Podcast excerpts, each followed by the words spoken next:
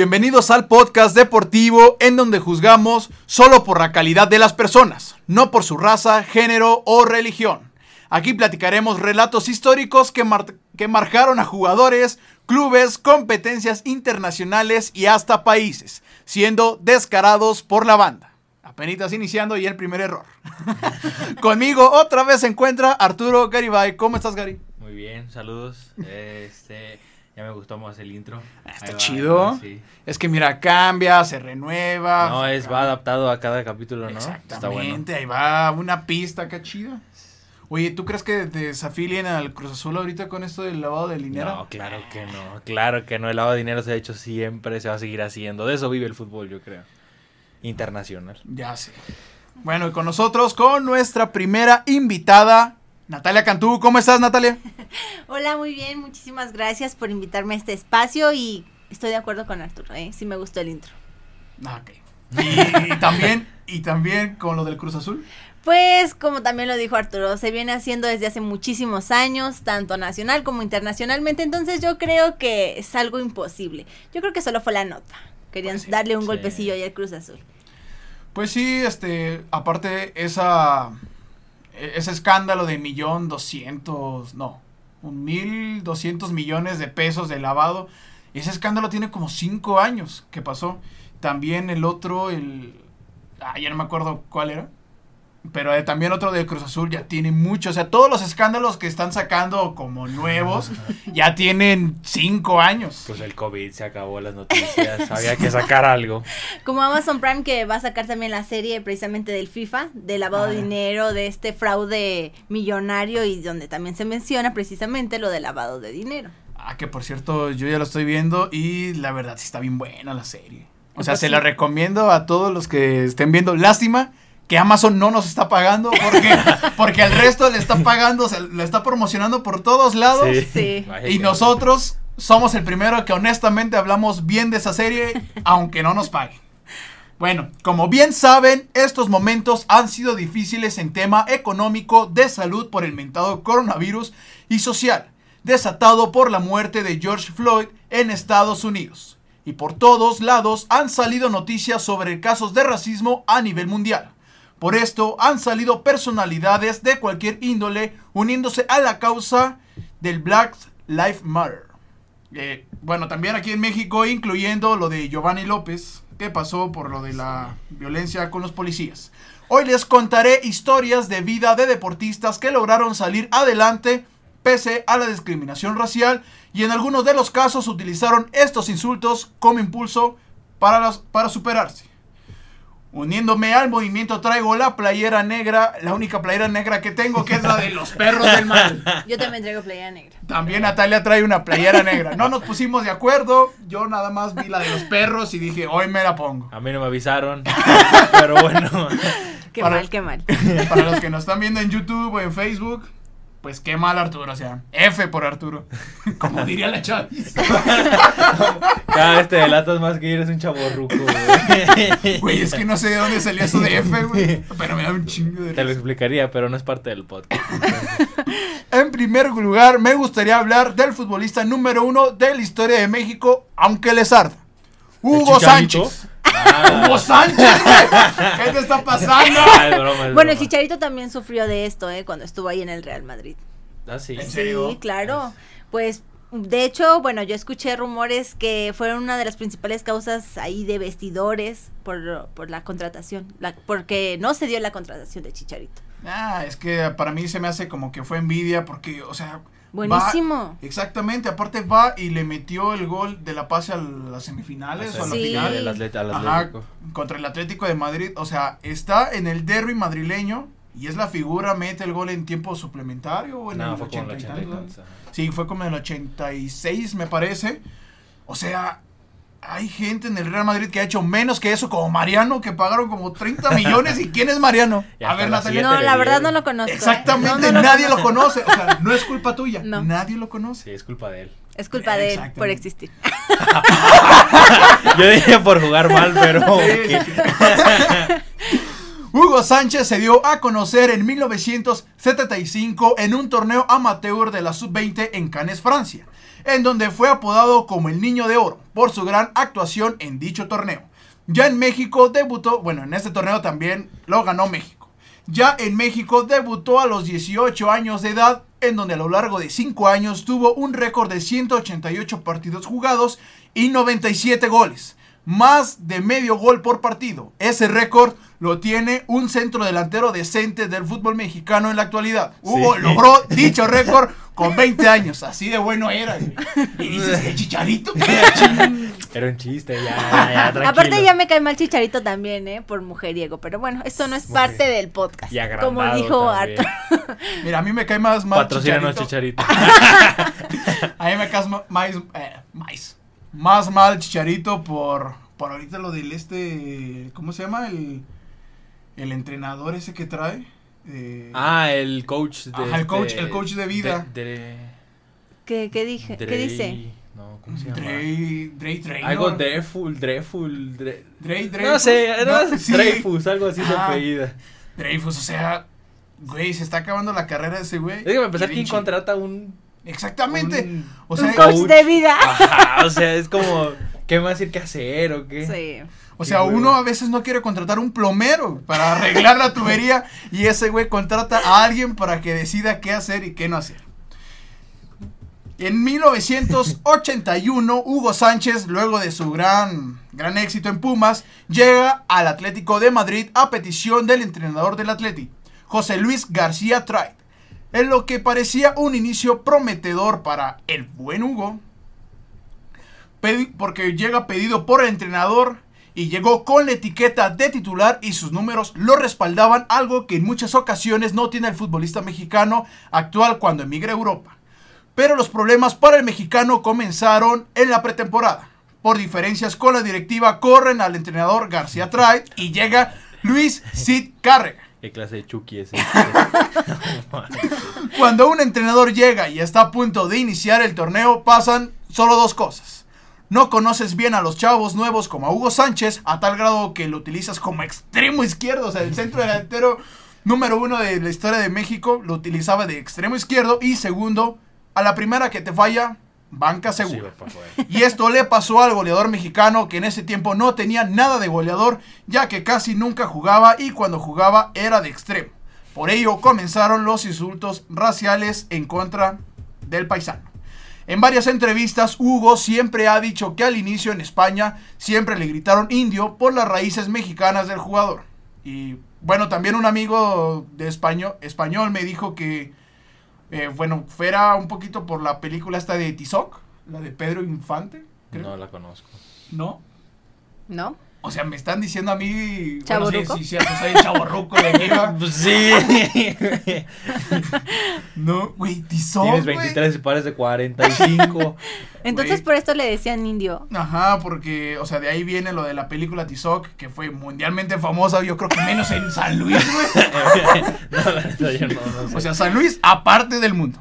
Cuando te lo grita la grada visitante, lo entiendes. Aunque te discriminen por tu raza, lo cual es muy manchado sabes que solo te lo dicen para fregarte. Pero cuando los mismos insultos eran desde la grada local y hasta los mismos compañeros le hacían el feo por la misma situación, ahí empiezan los problemas. La grada prácticamente junto con sus compañeros no lo querían por ser mexicano. Eso sí está bien eso, eso está súper mal. Sí, no, aparte pues ser el primer mexicano en Europa, ¿no? No. No. Sí investigué ese dato y no, o sea... Y el primer mexicano en el Atlético de Madrid. Ah, en el Atlético sí. Es que ya habían llegado, híjole, no me acuerdo muy bien, pero creo que ya había llegado al español y a, otros equipos. O, sea, pero menos conocidos. Exactamente, o sea, no tanto. Ah, aparte no te, no te presenta la misma demanda, la misma exigencia jugar en el español claro. que jugar en el Atlético de Madrid. Aparte lo habían pedido. Ajá. Entonces era más importante. No, y aparte de los personajes que te hablo, o sea, fueron de que llegaron en los 60 O sea, Hugo ya está llegando en el 81. De hecho, eh, hay una historia chistosa de Hugo porque dice él abiertamente que estaba entre el Atlético de Madrid y el Arsenal, pero como pues iba a ser el Mundial en España 82, él decide España. Pues, y no sabía inglés. Eh, sí, lo más seguro, ¿no? Yo creo que se inclinó por eso. Ella- él, di- él dijo eso, él dijo, mira, es que era el 81, al año siguiente se jugaba en España el Mundial, yo quería España. Fue lo mismo que, le- que dijo Laines. Bueno, no sé si lo dijo o lo pensó. ¿Qué- qué Pero dijo? sí dijo que no. O sea, pues era. ¿Qué era? ¿Ajax o PSV? O el Betis. Ajá. Y pues, o, Ah. o aprendo alemán o sigo hablando español. pues me voy a España, español. pues sí. Sí. Este grado de desagrado que le tenían los aficionados y el vestuario en contra de Hugo, luego de escasos meses de haber llegado a Madrid, se empezó a rumorar su salida del cuadro colchonero. Y esos rumores se hicieron realidad cuando el presidente del club, un tal Vicente Calderón, se reunió con el jugador y le dijo que solo había de dos sopas. Salir en invierno o reducirse a la mitad de su salario con la condición de que si mejoraban sus números podría recuperar su contrato. Y por eso aquí es donde yo digo que Hugo Sánchez es bien chingón porque le estaban abriendo la puerta. O sea, en la vida de un empleado y de un futbolista no a veces no es muy diferente. No. O sea, a veces sí en salario sí un chingo. Pero Poquito. poquito, o sea, nada más así, poquitito. Pero, o sea, cuando el jefe llega y te dice, oye Natalia, te voy a dar nada más la mitad de lo que estás ganando, es un güey, vete. Pero vas a, o sea, y con la condición de mejorar los números. Y mejorar los números no depende ni siquiera de ti, porque tú no pides cuántos minutos Mm, jugar. sí, es el problema. Exacto, tú no pides la posición en la que tú puedes jugar mejor. Entonces, sí, como tú dices, prácticamente le estaban abriendo la puerta. Sí, o sea, el, el Vicente Calderón, un tal Vicente Calderón, ¿verdad? Que además tiene un nombre de un ese bueno tenía, güey. Tenía, ya lo tumbaron. Ajá, ya lo tumbaron. Llega y le dice, güey, vete, güey. O sea, eso sí está bien cabrón. Y Hugo Sánchez prefirió quedarse a pesar de que toda España le gritaba indio o indio pata rajada. El vestuario lo hacía menos por ser mexicano y la directiva prácticamente pues le dijo que ya no lo quería. Mientras Hugo estaba en un abismo, el Atlético de Madrid también. Por ello corren a Luis Cid y regresa García Tray. El entrenador que pidió a Hugo desde un inicio. Y desde ahí el mexicano no dejó de hacer goles y con ello recuperó su contrato inicial. Creo que, bueno, no confirmé, de hecho no hay el dato, pero creo que ganaba como 4 millones, no, 8 millones de pesetas, entonces se lo reducen a la mitad. Pero no se espanten, las pesetas no valían nada, güey. Ahorita, ahorita van a ver. Vayan menos Spoiler, el peso. Sí, menos, güey. Sí, mucho menos. O sea, imagínate, o sea, ahorita, ¿quién paga 200 millones por un jugador? O sea, de euros. Nadie, o sea, muy PSG. pocos. Bueno, Sí. el PSG por Neymar, pero por Hugo Sánchez en aquellas épocas. No, luego hace 30 años, 40 años. Exactamente. De, el capítulo pasado hablamos de que a Maradona lo compraron por 18 millones de dólares el Napoli. Y que O sea, vale más. Ajá, y que el JJ Macías vale más. Y sí, sigue valiendo más. Güey, ya se confirmó ese rumor de que lo quiere el Borussia Dortmund. Ahí está. En 1985, ya con el Super U-Gol que conocemos, pasa lo más raro en el fútbol español, lo mínimo de que yo conozco. Por sus grandes temporadas y el pichichi ganado en ese año, el Real Madrid se fija en él y Hugo pide que lo transfieran. Ante la negativa de Vicente Calderón de negociar con los vecinos, se hace lo que yo llamo el trangugo. Triángulo organizado por Hugo Sánchez. Güey, pues era un triángulo por Hugo Sánchez, güey. Oye, ¿y el Real Madrid ya, tiene- ya tenía este prestigio de ahora? Ya, o sea. Sí, pues siempre, ¿no? Ajá, Pues de siempre. las- De hecho, ganó las primeras cinco, ¿no? Ajá, Ajá, del las primeras 56 al cinco de- 60. Exactamente, o sea. La Champions. el Real Madrid- Copas de Europa. Y mira, el Real Madrid es como el Cruz Azul, nació grande. Así de Sí, simple, sí. así de sencillo. Oye, pero ¿qué, ¿qué onda con Vicente Calderón que primero te abre la puerta y luego no, no, no Ya te vas a ir, no te vas a ir? Sí, o sea, ahí, bueno, en un, en un panorama normal, el malo de la historia podría ser Hugo Sánchez, digo. Hugo, estás en el Atlético de Madrid, güey, no te vas al Real Madrid. No lo sé ahorita, Griezmann. Griezmann se fue al Barcelona, ¿cómo fue criticado, güey? Imagínate que si hubiera ido al Real Madrid, peor, güey, lo apedrearon, no, pues sé. Sí, pues lo que pasa con Figo en su momento, con... ¿Quién más? Con Figo, Ronaldo, güey. Ronaldo primero Ah, estuvo en el Ronaldo. Barcelona. Con Sergio Ramos con también. Sergio Ramos en el Sevilla, con, bueno, Dani Alves cuando se fue al Barcelona, pero... Sí. Y acá Hugo Sánchez, la verdad, eh, recuperó su orgullo, recuperó el honor y podía hacer lo que él quisiera. Sí, la neta. la neta. Oye, ¿ya no le decían indio o sí? No, ya no. Creo que todavía no le decían Ugol. O, no, Ugol ya le dijeron hasta que llegó al Real Madrid. Pero Eh, al final, de hecho, hay una frase bien chingona que dice Hugo Sánchez, que dice, yo llegué siendo un indio y me voy siendo Hugo. O sea, siendo el mero Me chingón. llegó, me llegó. El 4 de Me julio, el 4 de julio de 1985, Pumas lo compra en 200 millones de pesetas al Atlético de Madrid, para inmediatamente Espérate. ser transferido al Real Madrid por 250 Ah. millones de pesetas. Las pesetas en ese entonces equivalen a como 36 millones de pesos de ahora. O sea, Sí, sí, me sacaste Sí. de onda, dije Pumas. Sí, espérate, o sea, esa, Sí. fue, esa la El triangulación. triangulo. El triangulo. fue de que el Atlético de Madrid no quiere re- negociar con el Real Madrid y Hugo se quería ir al, al Madrid. Entonces metieron a Pumas para que... De intermediario. Exactamente, o sea, para... Pero imagínate, o sea, Un Seguramente no equipo iban a saber. mexicano que Ajá. tenía que hacer en ese en exactamente. esa Y, liga. y luego, o sea, Pumas va y sin nada gana 50 millones de pesetas, güey. O sea, porque si te fijaste, Es un Pumas lo presta compra... nombres, presta nombres. Exactamente. ¿Cómo se maneja hasta ahorita?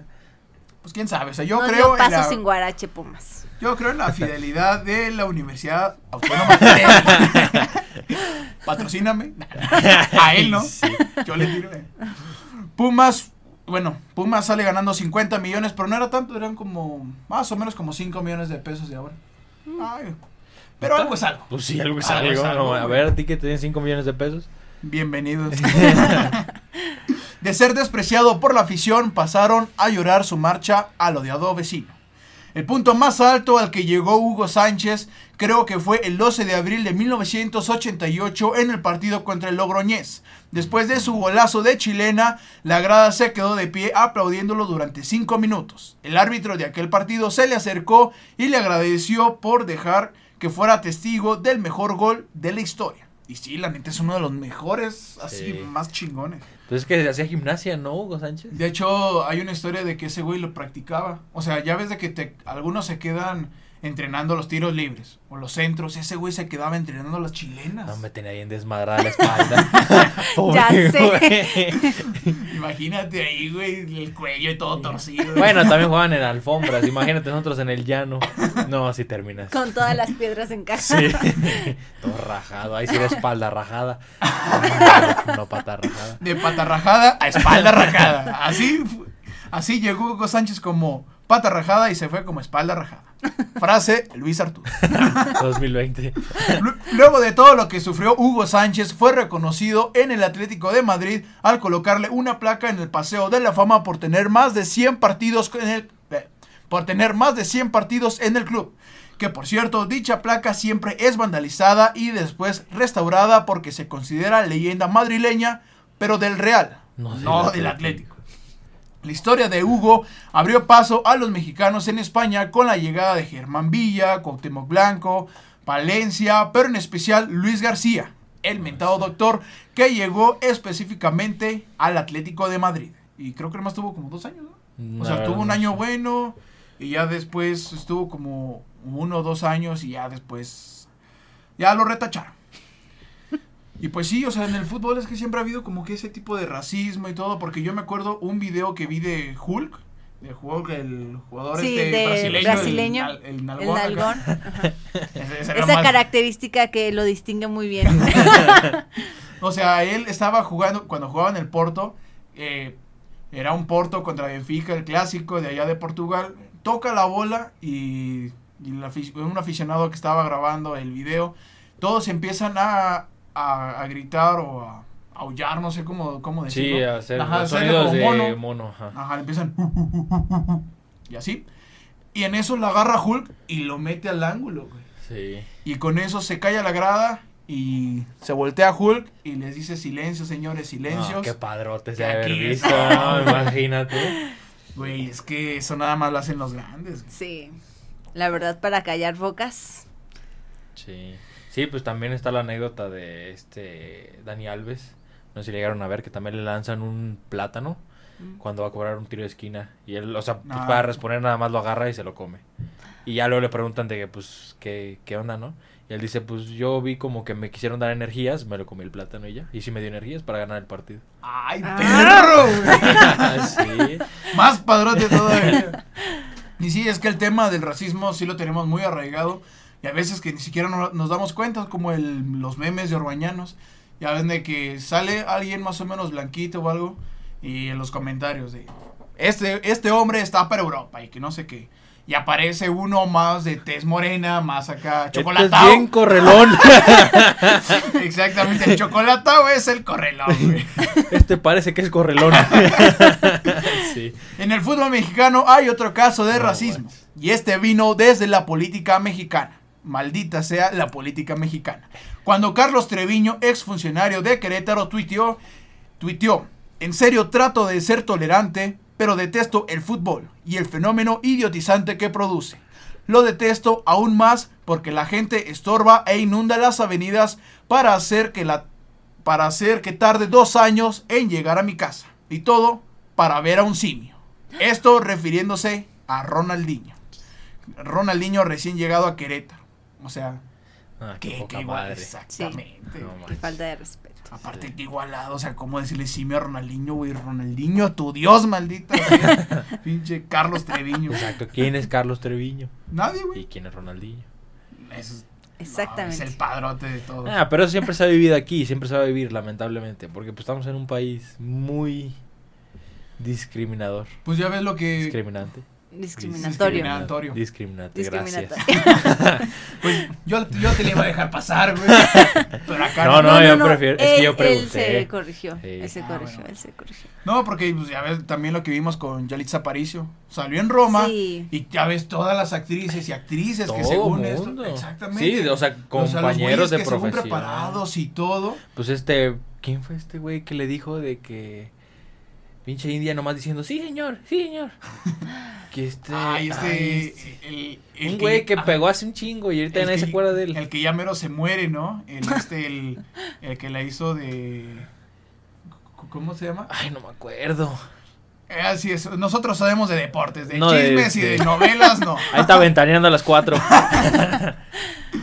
Ahí mi abuelita de saber, ahí saludos. Total, todas las abuelitas mexicanas. Pero qué triste, ¿no? La situación de, Sí. de Yalitza y sobre todo también del fútbol. Hemos visto también cuando el equipo visitante saluda al, al equipo local y hay, hay jugadores que son de, como ustedes lo mencionan, de color y no los saludan, o sea, se los pasan de largo y eso también lo he visto bastante en imágenes ahora con lo de lo- los acontecimientos que están pasando de racismo en México. eh, muchos pues sí, muchos muchas estrellas, muchos jugadores, muchas personas famosas se declararon en contra, pero luego le salieron sus trapitos sucios.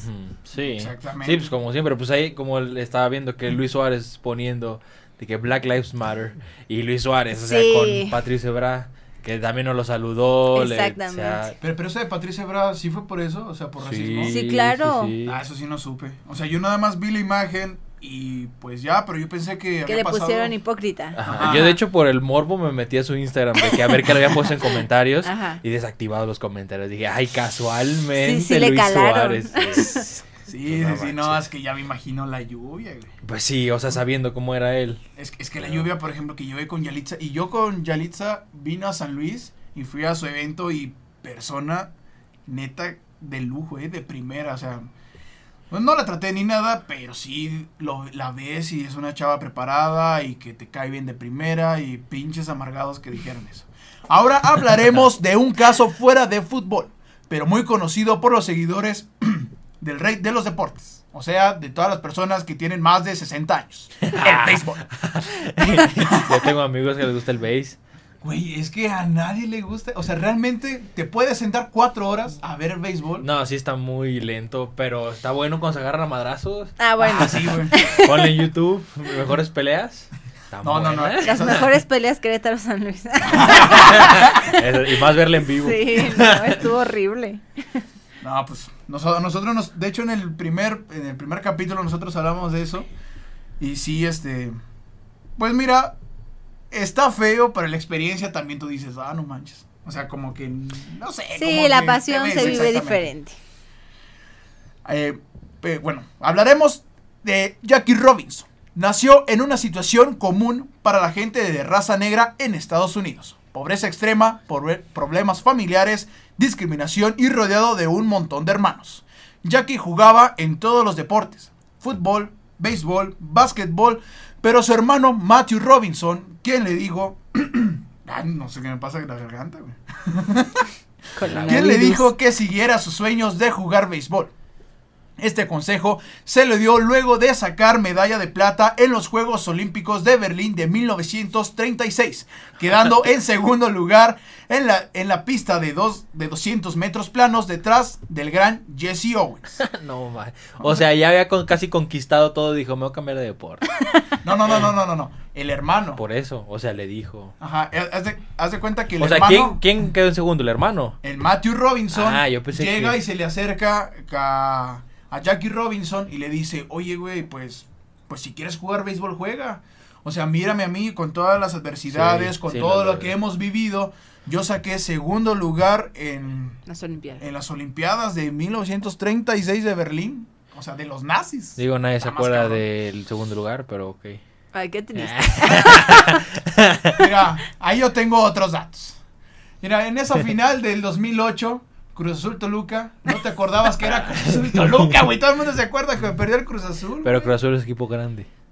Pero aún así dices que nadie se acuerda del segundo lugar. ¿Quién quedó en segundo lugar en el 2015? Uno. no sé, pues. ¿En la América? Ni primero sé la neta. la América. Jackie, cuando los norteamericanos decidieron entrar en la Segunda Guerra Mundial por sus grados de estudio universitarios, alcanzó el grado de teniente segundo. A pesar de ello, fue arrestado por no obedecer las órdenes de sentarse en la parte de hasta atrás del autobús, por lo que fue arrestado y puesto prisionero por deshonrar a su patria. Recordando que en Estados Unidos en esos años prácticamente todo estaba segmentado. Unas cosas eran para los blancos y otra para la gente de raza negra.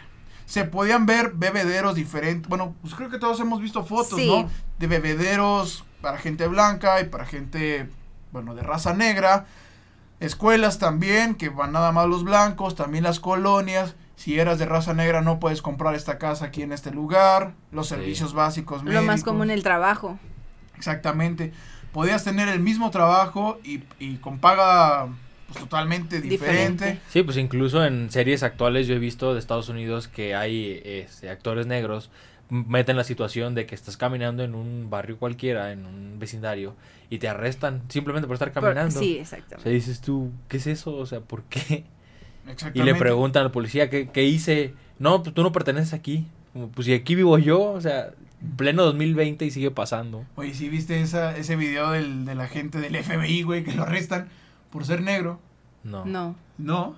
Es que llegan unos policías así, caucásicos, blancos, y le dicen que a él lo vieron en unas manifestaciones destrozando y todo y pues él está diciendo, no, ¿qué onda? Este, muéstramelo a ver si es cierto. dice, no, no, no, no, yo te vi, vas para, vas para la, la cárcel. Y dice, no, esto es un error, me estás, eh, te estás confundiendo. Dice, no, no es cierto. Él te vio y yo también te vi. Así es de que nosotros somos la ley y te vamos a llevar a la cárcel. Y en eso le empiezan a checar las bolsas, le empiezan a checar el. Sí, buscándole cualquier cosa. Y resultó ser agente del FBI, güey. Mm. Y entonces él ya enojado, más o menos prepotente, pero pues totalmente entendible por la situación, le dice, ¿sabes qué? Quiero tus identificaciones porque te voy a, pues sí, a denunciar. Pues sí. Es que gente extremista de verdad que cuando tiene sus preferencias, eh, no, no solamente sexuales, sino también, o sea, cuando ya estás en contra de algo de verdad, estas situaciones rebasan tu forma de pensar, tu raciocinio, todo. O sea, no manchen, razón. Sí, la verdad. Sobre el arresto de Robinson, los conocidos en la milicia y toda la comunidad afroamericana abogaron por él. Por la presión social, los soldados lo dan de baja y lo liberan. Ahí es cuando decide dedicarse al béisbol pero en ese tiempo solo había dos ligas. Una para los blancos, que era la Grandes Ligas, la MLB, la que todos conocemos ahorita, y la otra para personas afroamericanas, que era una liga totalmente amateur. Hasta que llegó Branch Rickey, dueño de los Brooklyn, Brooklyn de Dodgers, y lo convenció a que llegara a las grandes ligas. Algo que desató odio en los propios aficionados en contra de su dueño, al punto de ser amenazado de muerte. Ricky mandaría a Robinson a las ligas menores para que demostrara lo que valía. Por ello llegó a los Reales de Florida. Por los que no saben, o sea, está, no sé, los Yankees y los Yankees tienen una eh, tienen un equipo en una liga que se llama AA o AAA y ahí tienen otros equipillos en otras ciudades. Sí, como equipo de desarrollo, ¿no? Exactamente, como equipo de desarrollo y ahí es donde mandaron al buen Jackie Robinson.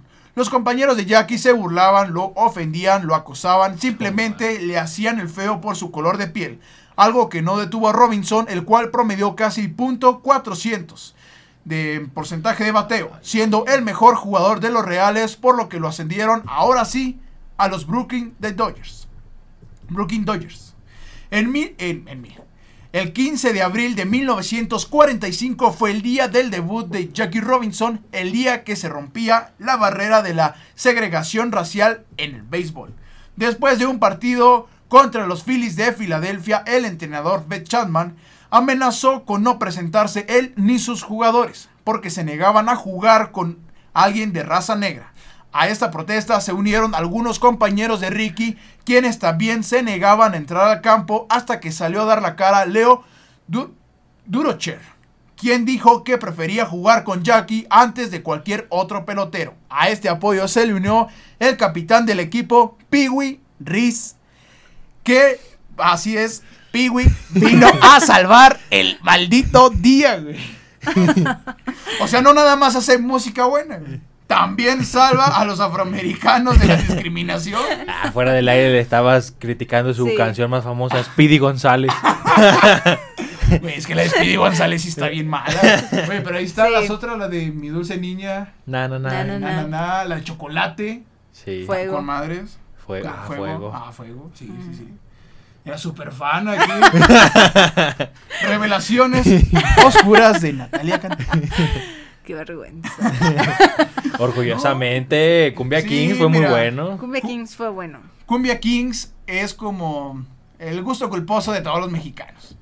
La verdad. Sí. Y luego más con Peewee. O sea, estaban buenas las rolas con Peewee.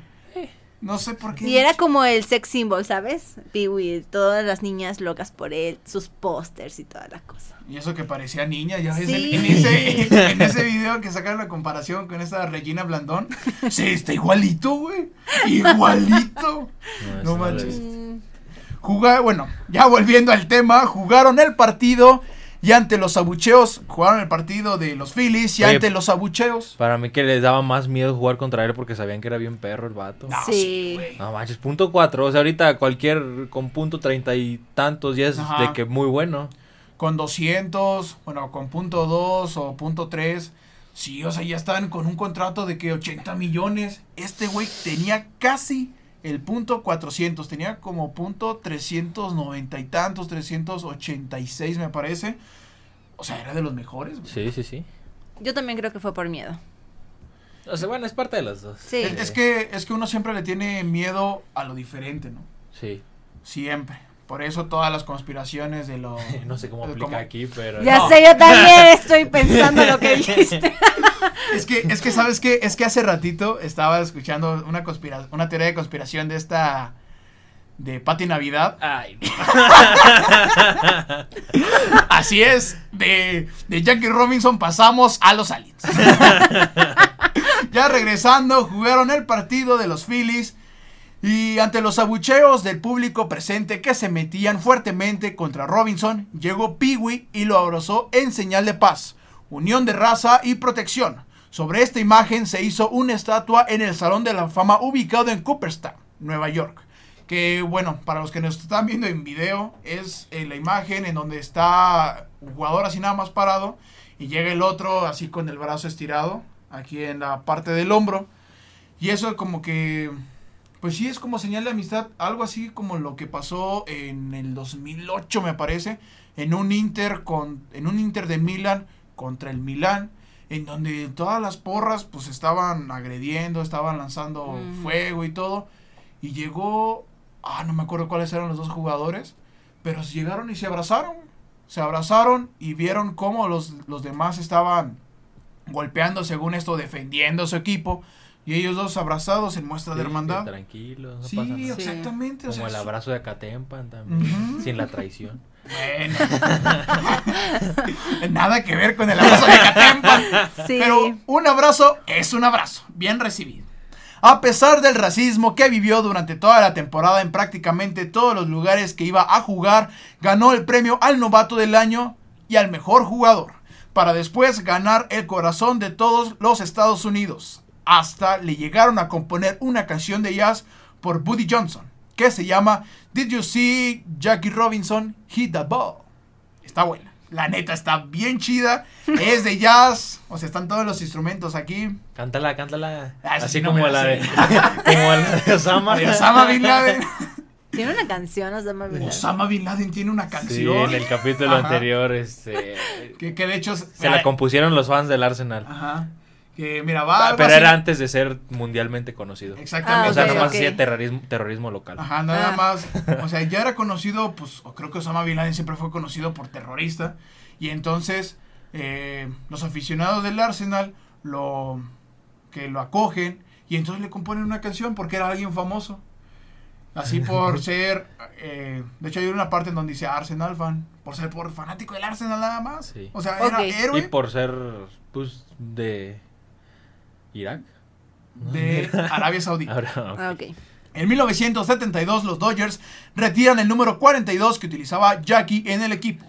En el año del Ah, sí. 2005, la Major League Baseball anunció que el 15 de abril sería, eh, el 15 de abril de todos los años, estaría marcado como el día de Jackie Robinson, en donde también se anunció que el número 42 se retiraba de todos los equipos, con excepción del 15 de abril, cuando todos lo utilizarían por ley.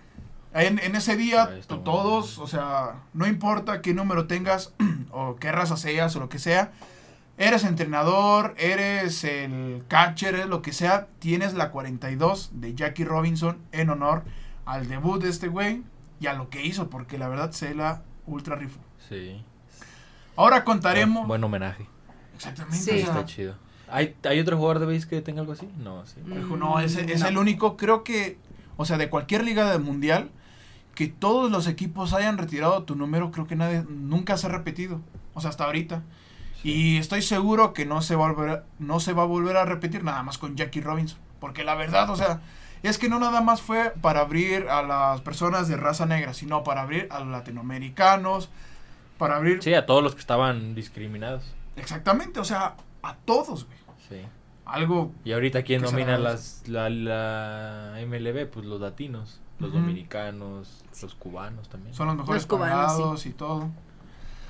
Ahora contaremos la historia de James Cleveland Owens, o Jesse Owens. Nació el 12 de septiembre de 1913, le apodaron Jesse porque en la escuela le preguntaron por su nombre, a lo que contestó Jesse, a lo que contestó Jesse, pero por su acento sureño Sí. se escuchó como Jesse y no JC. Ok. Ah, O sea, el güey, el dijo, ah, Jesse. Ah, Jesse, pues ya se quedó con Jesse Owens. Y no fue JC, acá más. Sí. más que James Cleveland. Exactamente, más barrio. Acá como que. I'm chasing you. Ah, Exactamente. Dices, I'm Jesse. Y eso significa que el barrio te respalda. Y aquí, pues a Jesse, pues no lo respaldaron tanto. Jesse vivió en una, una infancia parecida a la de Jackie Robinson. Maltratos, segregación social y acoso en todo lo que hacía. Pero a pesar de ello logró salir adelante gracias al deporte. El mismo que ha tirado y humillado a muchos hasta lanzarlos por un abismo, pero Owens se pudo levantar y de la misma y de la manera más gloriosa. Jesse Owens pasó de ser un chico des- despachador de gasolina a un serio contendiente por medallas olímpicas en solo 45 minutos. Ah. El, ¿Eso 25 cómo fue? el 25 de mayo de 1935 rompió el récord mundial de las pruebas de salto de altura de 200 metros planos y de 100 metros planos en tan solo 45 minutos, lo que le dio la entrada a los Juegos Olímpicos del siguiente año. Algo así más o menos, pero en los meros olímpicos, lo que vivimos con Michael Phelps. No, no sé si se acuerdan. Sí. O sea, era hasta gracioso ver a Michael Phelps en, la, en el cubo de agua que se llamaba en la, alberca olímpica. Llegaba cada 15 minutos, güey. O sea, Y era... terminaba con la medalla de oro. Exactamente. Llegaba 100 metros y ahí estaba Michael Phelps nadando 100 metros libres y ganaba.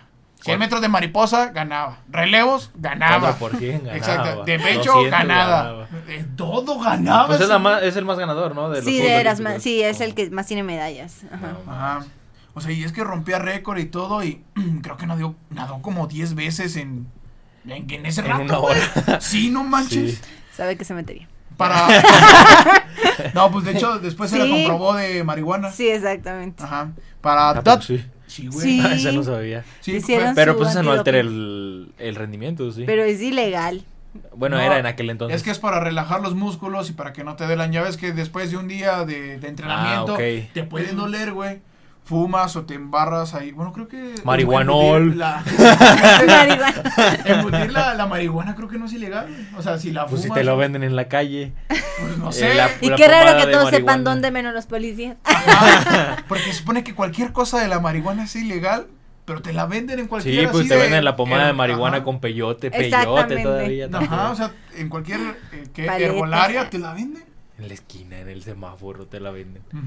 Para los que no sabían, Michael Phelps, ya nada más para dato curioso, Michael Phelps se entrenó en el Club de Lomas de San Luis Potosí. Ah, pues sí. Por los que no sabían, en serio, todo un año, güey, se la pasó aquí en San Luis, ¿Y qué estaba nadando. haciendo, güey? Pues es que eh, aquí en México, aquí. yo creo, güey. No, no, güey. Es que aquí en México has- hay más altura que allá, que en Estados Ah. Unidos, entonces vino por la altura. Para la resistencia. Exactamente, el, el clima de San Luis como que le ayudaba porque era un poco parecida a la de Beijing. Entonces vino, aquí se preparó, ya después fue allá y ganó. O sea, Yo creo que por eso ganó. exactamente. Sí. O sea, es casi medalla mexicana. O imagínate. ¿Y por qué los nadadores mexicanos no? Los, No, porque no vinieron a entrenar a San Luis. los mexicanos ya mero se ahogan, güey, cuando ahí los avientan al agua. Jesse, Eso también es racismo. ¿en serio? Es que no, no, no, no. Eso no es el racismo, simplemente son malos y ya. Ay. O sea, desde. ah, ¿cómo, cómo le llamaban? En el México 68 hubo uno que rompió el récord olímpico. O el récord mundial. Creo que el récord olímpico. Y desde ahí. Ya, Ya no ha. México- exactamente, en México ya no sobresalió Ah, ok. nada en natación. Bueno, en clavados, no sé si también cuenta como natación. No, no, pues no, no. pues sí. Sí. Exacto. Jesse llegó a una Alemania sin nadie que se imaginara al- eh, que años más tarde lo que pasaría. Hasta hizo una declaración en donde decía que la prensa era muy, cruel, muy cruel con Hitler, ya que con él se comportó muy bien hasta que hasta llegaron a saludarse.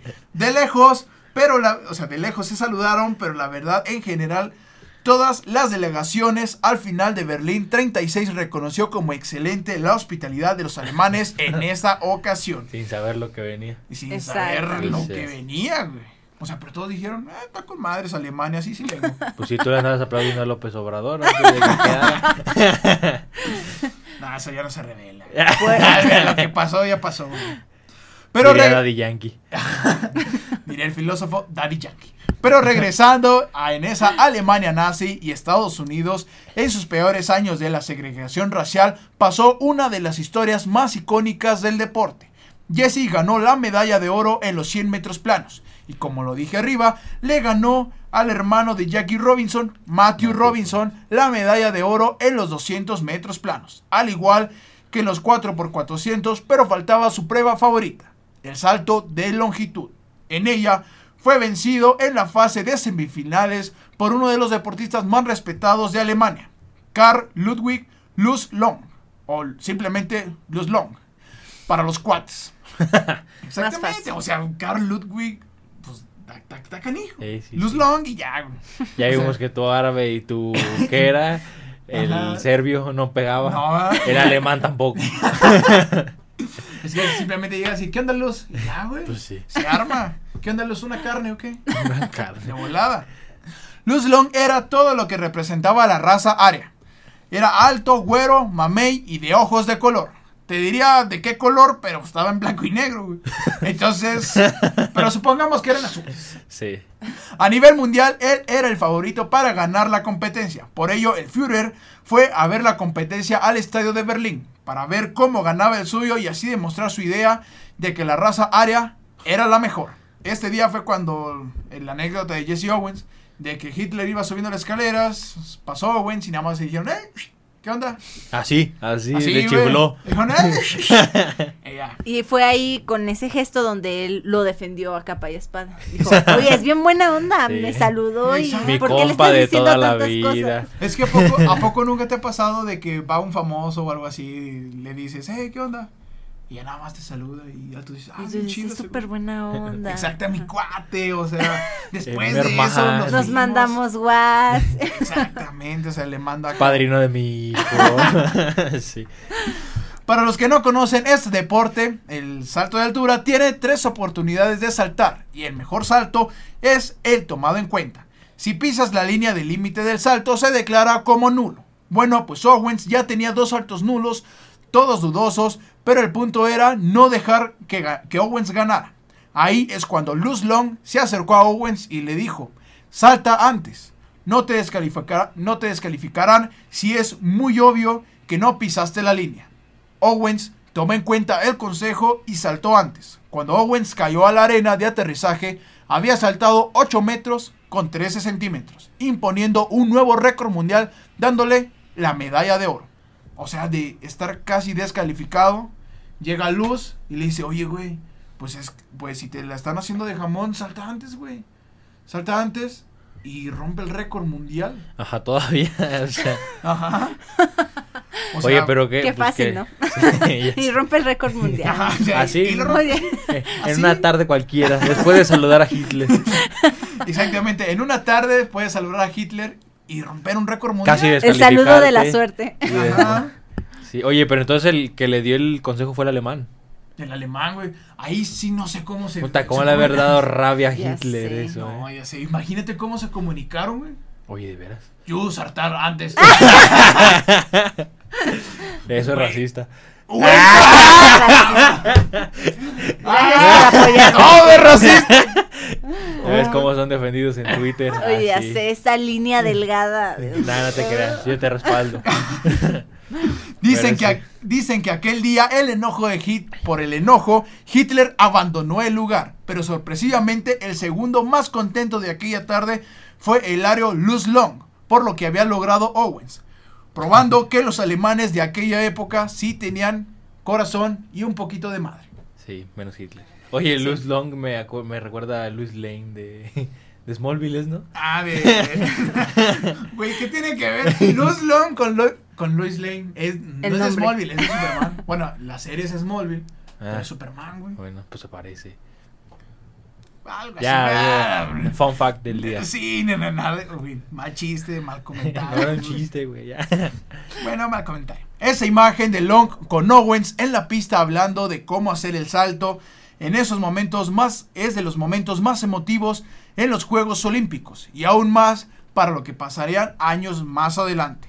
En la imagen estaban los, o sea, estaba Owens acostado, güey, en el, en el pasto, o sea, diciendo, chinga, ¿cómo lo voy a hacer?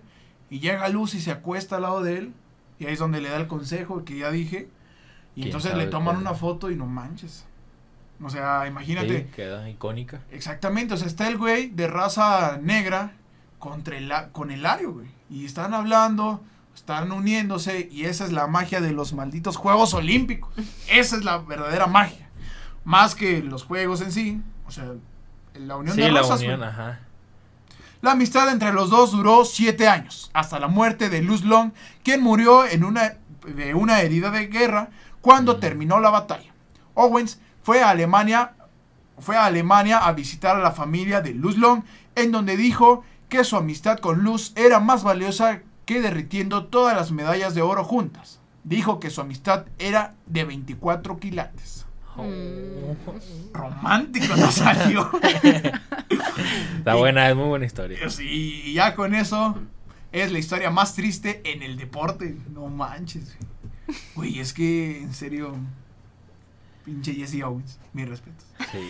Ahora cerraremos con la historia actual de respecto al tema racial. Colin Kaepernick era una de las estrellas del fútbol americano, firmando en el 2014 un contrato multianual de 6 años por 126 millones de dólares y 61 millones de esos totalmente asegurados, quedando cerca de ganar, eh, también quedando cerca de ganar el 3 de febrero del 2013 el Super Bowl, pero lo perdieron por 3 puntos. Era en ese entonces el jugador de moda.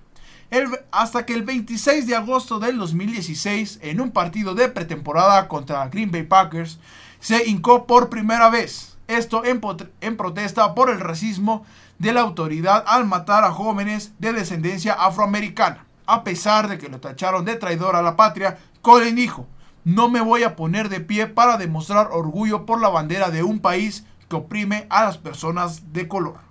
Y como en todas las historias actuales de racismo, salió Donald Trump a decir, saquen a ese hijo de puta del campo, está despedido. Así de huevo. No, pues ya ves su concepto de Make America Great Again. ¿Es eso? Pues no, pues sí. Eliminen a los negros, Y a los latinos. a y todos. O y ahora con lo que ha salido también del tráfico de menores, ¿eh? Sí. de tráfico. No, ese Sí. Trump tiene cola Tiene que le cola pisen, que le pero pisen. cañón. También an- cuando fue lo de, era presidente de Miss Universo, también que no Ah, quería sí. a las latinas, pues cuánto tiempo tardó en ganar una mexicana. Sí. Entonces, sí, tiene muchísima cola que le pise. No, creo que hasta se metía con esas, ¿no? Con las de Miss Universo. Sí, Mm. O sí, sea, como que, era, como que era parte así de que, pues acá si me visitas, chance y ganas. Chance. Y casualmente, ahí no ganaba. ganaba. No, Pues sí. claro que no. ¿No? No. De hecho, en eh, si ves la historia de, de todas las Misses que ganaron cuando este Trump era el presidente de Miss Universo, hay casi, o sea, yo creo que una de color. Y a partir de que dejó eh, esta organización, hubo demasiadas. Sí, pues este, ahorita ya la mayoría son las que Exactamente. las Ah, no, sí, no, sí, pero o sea, yo me refería no tanto de color, sino de... De la promesa de que ibas a ganar si me así, visitabas. Pues ya ves, como un productor también así de... eh, Yo te voy a, sí, yo te voy a hacer la más famosa, pero visítame y estas cosas. Exactamente. A lo que Colin Kaepernick señaló que esto era más importante que él, más importante que el americano, y sería egoísta mirar hacia el otro lado. O sea, es que sí, o sea, temas sociales, temas de raza es más importante que todo. Pues sí. Y es verdad, siempre será más importante lo social que lo deportivo. Sí, aparte que representaba la vida para mucha gente. O sea, mucha gente perdía la vida simplemente por ser negro. Sí. La vida, el trabajo, la nacionalidad, o sea, porque había veces que simplemente los sacaban del país. Y si eres latino, imagínate en Estados Unidos, hay como 30, 40 millones de paisas. Imagínate deportar a Sí. tanta gente, güey. O sea, ya están moviendo un buen de dinero, ya se esforzaron, ya tienen hasta descendencia, ya tienen hijos, estudiando en la preparatoria ya. y Sí, ya los hicieron su vida totalmente allá. Y lo regresan. Colin Kaepernick metió y casi ganó el Super Bowl con los 49, pero después de eso, como dirían los expertos, se echó a la hamaca. Aquí el punto malo de Colin Kaepernick. Luego de tremendo contrato de 126 millones de dólares, al grado de ser, llegó a ser el suplente mejor pagado en la historia del fútbol mexicano.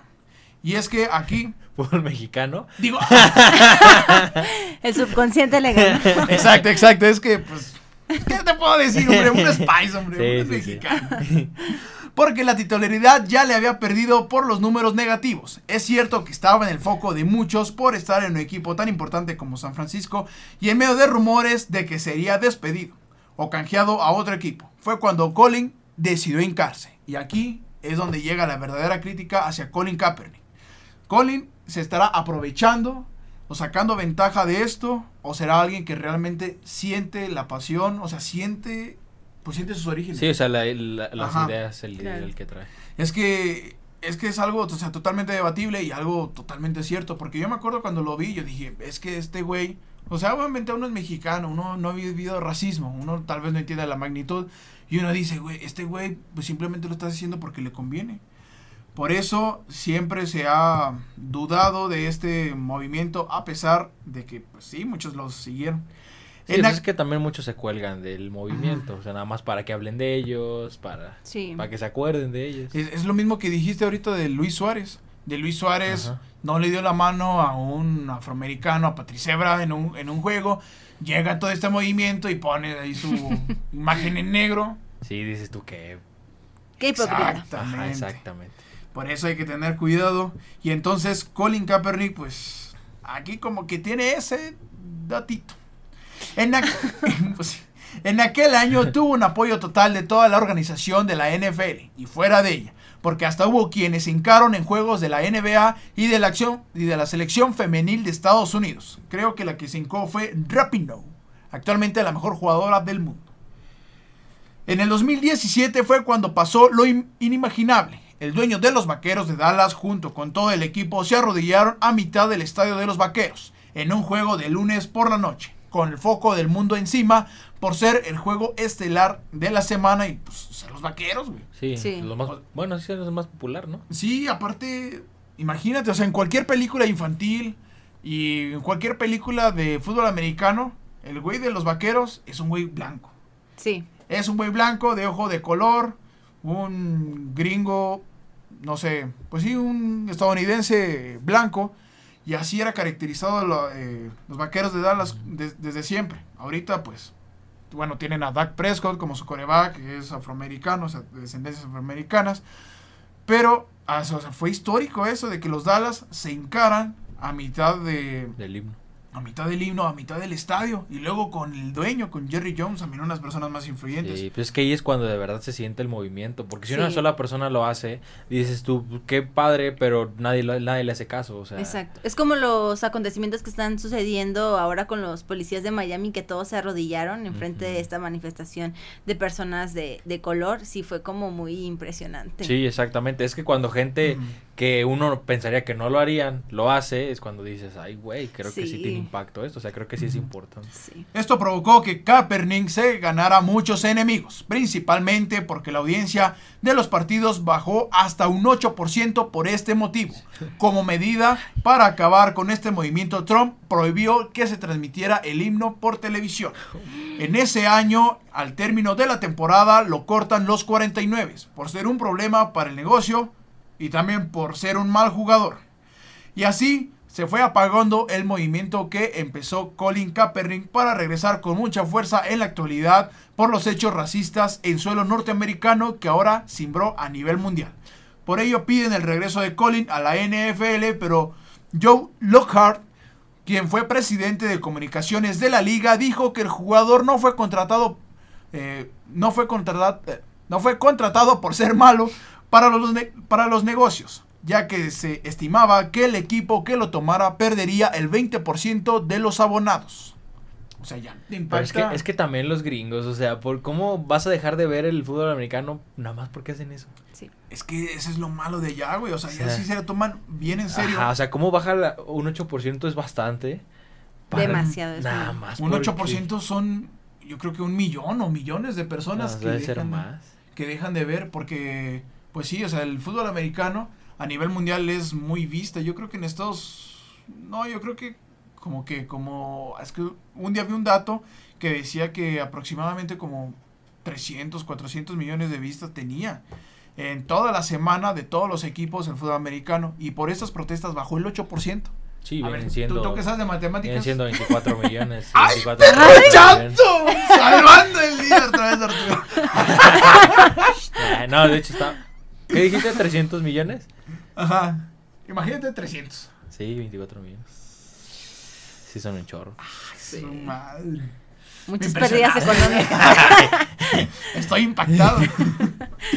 de ahí viene la declaración de. De ahí viene la declaración súper fuera de lugar de Drew Brees, que dijo que nunca se hincaría en el himno america- en, eh, en el himno americano por respeto por sus Ah. ancestros que pelearon en la guerra defendiendo su país, aunque sí se hincó en el movimiento del 2017, en el que pues empezaron cuando se hincó Cuando estaba de moda, por Exactamente, cuando estaba de moda, cuando les platiqué de lo de Dallas Cowboys, Cowboys, ahí dijo, yo también me hinco. Pero ya ahorita que se reinició todo esto, él dijo, no, siempre no. Cobarde.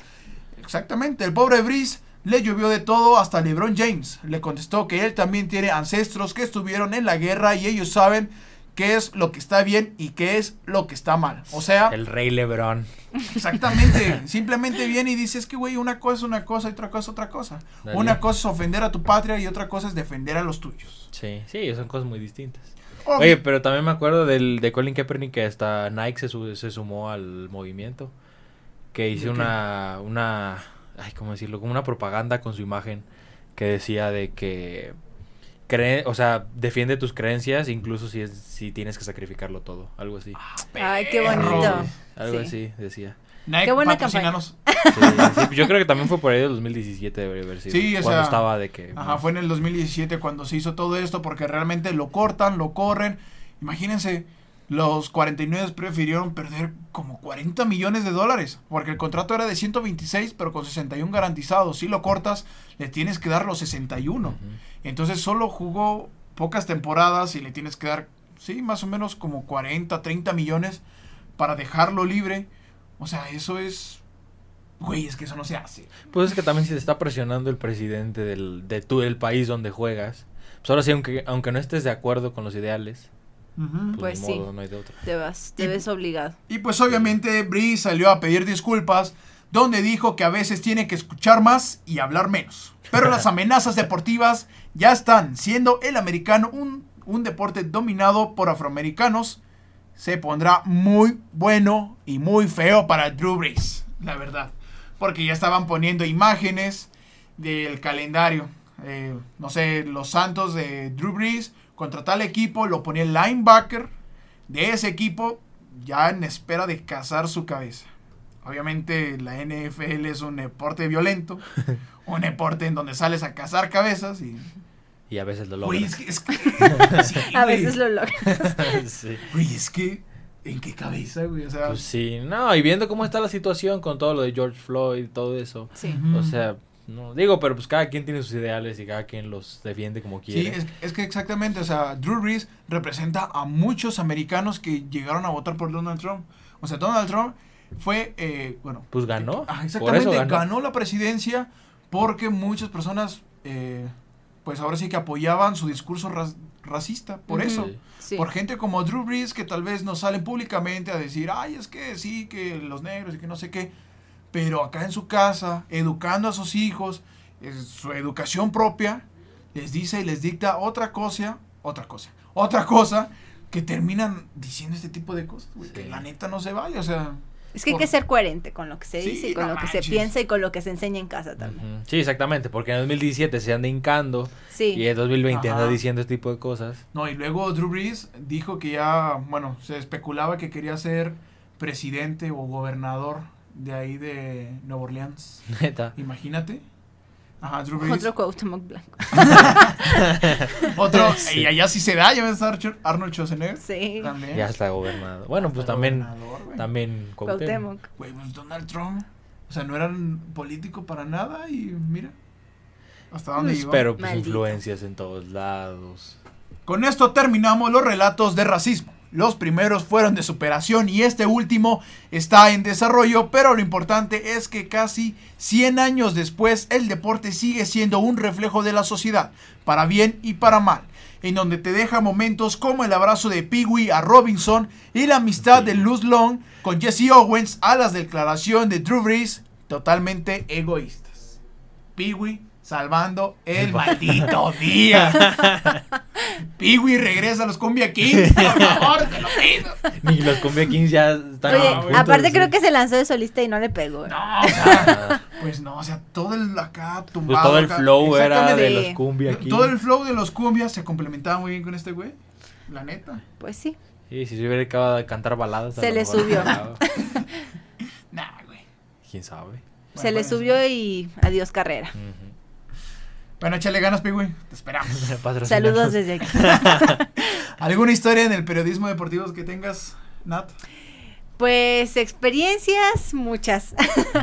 Pero como lo comentábamos antes de, de, la grabación del programa, yo creo que conocer a personas, a deportistas que tengan una buena calidad como personas que se acerquen a saludarte y que no te hagan una cara, que se acerquen a contestarte preguntas. Yo creo que eso es lo más importante, que sigan siendo humildes y que pues sobre todo se deban a la afición, que al fin de cuentas es quien pues. Tiene no, arriesgate, arriesgate, algo. aquí hablamos. pues sí, nosotros nos llamamos descarados por la banda, no nos llamamos, hay que ser amables con todos. Ya hablamos de, de, cuando conocimos a Calero. Ajá, o sea. ¿Qué, qué pasó?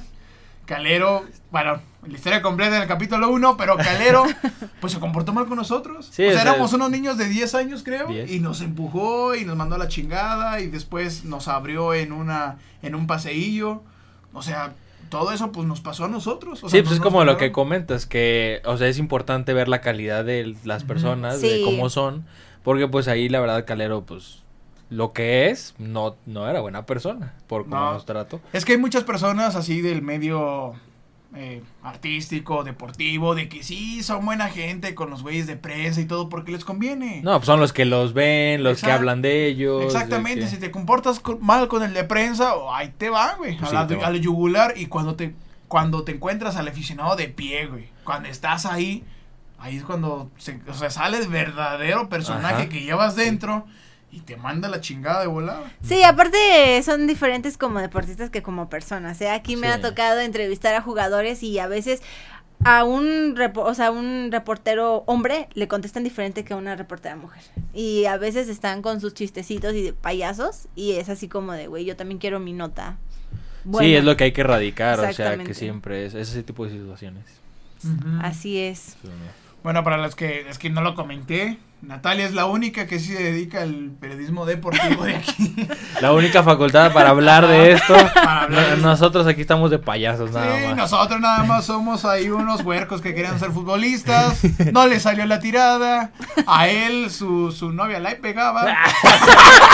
No. Y lo regresó del Sí. equipo. Güey, pues esa historia que contaste de que ibas a jugar en cuarta división. Bueno, Y luego el amor te hizo regresar. Sí. Oh. Algo así.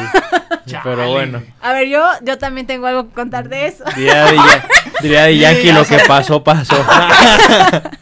No, eh, mi novio en ese entonces este, estaba en Cruz Azul, eh, había pasado visorías para la sub-20 y estaba en, Ciud- en Ciudad Cruz Azul, se llama, está como a Ajá, 45 ahí minutos en- de en- México.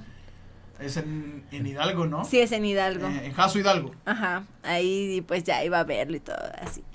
Y entonces, este, pues resulta que yo en ese tiempo me fui de movilidad a España y él estaba pues así, él allá, yo en España. Entonces yo regreso y él como que dice, ay, ya regresó y yo acá y entonces se regresó. Se regresó. No puede Pero ser, yo, Natalia. ojo, yo no le dije que se regresara. O sea, lo hizo por convicción propia. Sí, No él manches. solito. Y. No, es que sí, de qué Ya, eh. decepción de invitar. Nos ¡Ay, quitó, Cruz Azul! nos quitó el que iba a ser campeón al Cruz Azul, no puede ser. No, manches. Natalia, ¿por qué hiciste eso? Yo no le dije que se regresara. ¿Andas, solito. ¿Andas con él? Sí, ya es mi esposo. Ah, bueno, Bueno, está bien, eh, pero sí, sí, malo sí. que hubieran terminado. Sí, sí, sí. No, Entonces no pasa nada. Eh, sí, sí, te lo perdono, te lo perdono. No, porque si lo Y de, hubieras ahí, terminado. y de ahí haz de cuenta que aquí ya ves que hubo Santos de Soledad. Ajá. Bueno, y Santos de Soledad, y luego se fue a hacer visorías a Querétaro, y como que no le gustó mucho, pues sobre todo lo monetario y, la, y lo que le daban de casa club, y eso no se prestaba mucho. Entonces ya dijo adiós al fútbol profesional. ¿Y no lo intentó en los gloriosos Atléticos de San Luis? No hay visorías aquí. ¿Ah, no? Para, ¿no? Puro recomendado. Puro recomendado. El único potosino, este Diego, que se lo trajeron del América. Mm.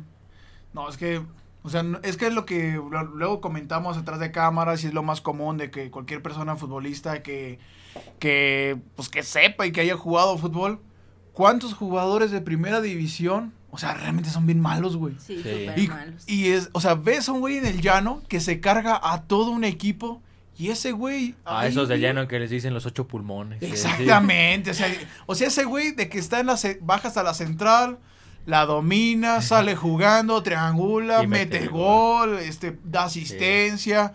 Sí, pues es que siempre se ha dicho que aquí los representantes, bueno, no los representantes, los directivos piden lana para Mira, yo también tengo otra anécdota que contar de eso.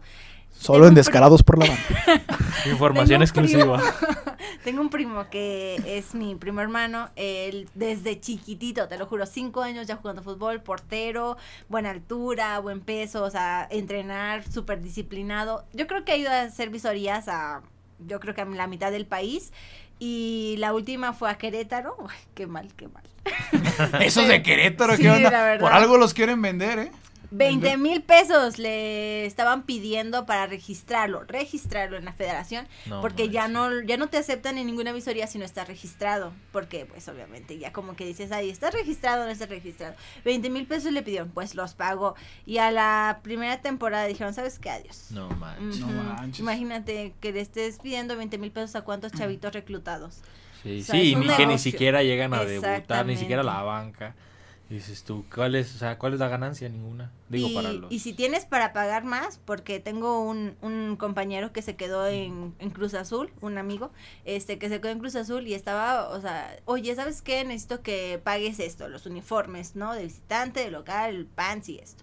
Y así, o sea, mucho, mucho dinero que tú no tienes que dar, porque sí. se supone que el equipo te lo da, pero ya se vuelve un negocio en donde ya tus cualidades como futbolista pasan como de lado. Sí. Es que realmente jugar con los sueños, o sea, está bien cabrón, o sea, es de las cosas más culés que puedes hacer en la vida, o sea, de, no nada más en lo deportivo, en cualquier cosa, porque sí, o sea, yo también tengo un conocido de que una vez este, estaba en unas visorías, jugó una cascarita en donde de hecho estaba el Bofo Bautista. Saludos al Bofo. El güey metió tres goles y no lo llamaron, güey. O sea, o sea, o sea, fue ahora sí que la figura del partido. Cuando en un partido metes tres, tres goles, no puede haber otro mejor que tú, simplemente. Sí, bueno, ese si güey no lo llamaron. 20 a 15. ah, no manches. Güey, ni que fueran los de Haití. Sí, como tú dices, Sí, con sí. los sueños no se juega, porque mi primo de 5 años, o sea, ahorita ya tiene 18 y dijo, sabes que ya no voy a hacer visorías, mejor voy a estudiar una carrera. Y sí, es muy Sí, es que mucha gente hace eso. Yo también tengo un amigo. Digo, yo creo que todos conocemos a alguien. Sí, Que, que pues ahora sí que persiguió realmente el sueño. Porque una cosa es decir, ay, sí, yo quería hacer. Y la otra Y es a ir a las visorías. Sí. ajá, Ir a todo. Y eso es, es lo, pues, es lo feo, ¿no? Porque a fin de cuentas es un sacrificio. O sea, incluso monetario, económico. Y para no la llegas a nada. familia, sí. Ajá. Miren, a los equipos de fútbol les voy a dar un consejo que está bien chido. A esos, a esos buenos, a esos que digan, este güey sí tiene talento, denles chance. Lo venden en 7, 10 millones de dólares. Sí. Sales ganando, güey. Sí, en lugar de pedirle 40 mil pesos Ajá, al o- inicio. O sea, ¿de qué te sirven, no sé, 20 mil pesos de una familia que con esfuerzos va y todo? O sea, cuando un patrocinador te paga, no lo sé, 20 millones. Te paga 10 millones, o sea, te paga una televisora, una empresa, de, no lo sé, de lo que tú quieras. Y a una familia todavía le sacan varo. Obviamente, que casi siempre es como que de los promotores y todo eso. O que se los cobren ya que sean chingones. Exactamente, hombre. No antes.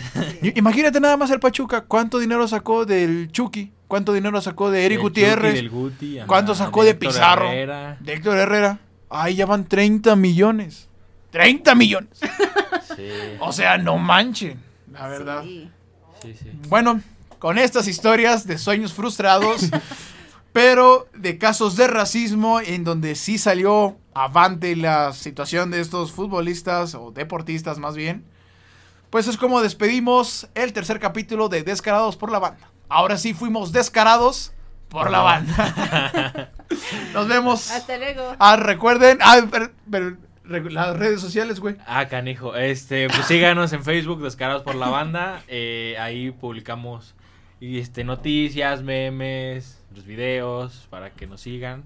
Y ahí si quieren seguirnos en nuestras redes personales, la mía es LuisART96 con doble S. El mío es H-Morán en Instagram y en Twitter. Y Natalia. Natalia. Pues a mí me pueden seguir como Natalia Cantú, Natalia con TH.